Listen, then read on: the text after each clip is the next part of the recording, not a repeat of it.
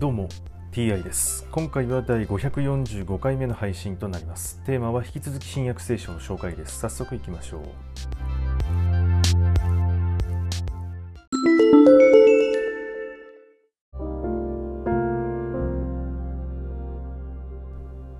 新約聖書第544回。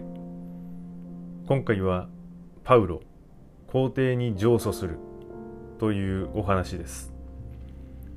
フェストゥスは総督として着任して3日経ってからカイサリアからエルサレムへ登った。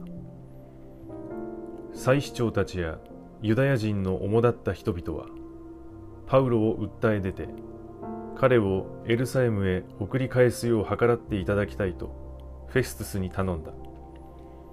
途中で殺そうと陰謀を企んでいたのである。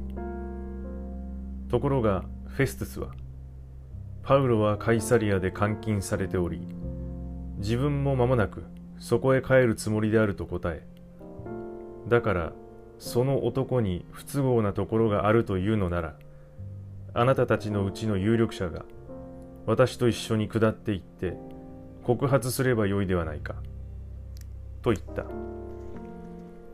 フェストゥスは8日か10日ほど彼らの間で過ごしてからカイサリアへ下り翌日裁判の席についてパウロを引き出すように命令した。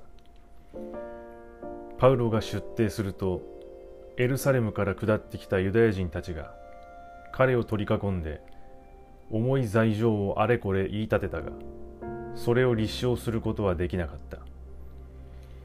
パウロは私はユダヤ人の立法に対しても神殿に対しても皇帝に対しても何も罪を犯したことはありませんと弁明した。しかしフェストゥスはユダヤ人に気に入られようとしてパウロに言った。お前はエルサレムに登ってそこでこれらのことについて私の前で裁判を受けたいと思うか？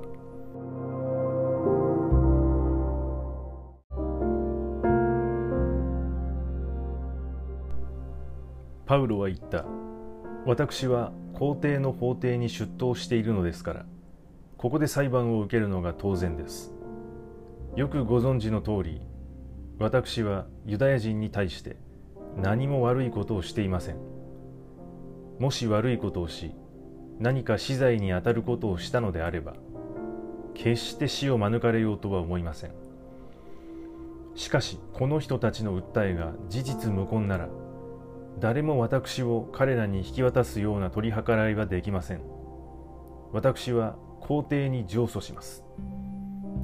そこでフェストゥスは陪審の人々と協議してから皇帝に上訴したのだから皇帝のもとに出頭するようにと答えた。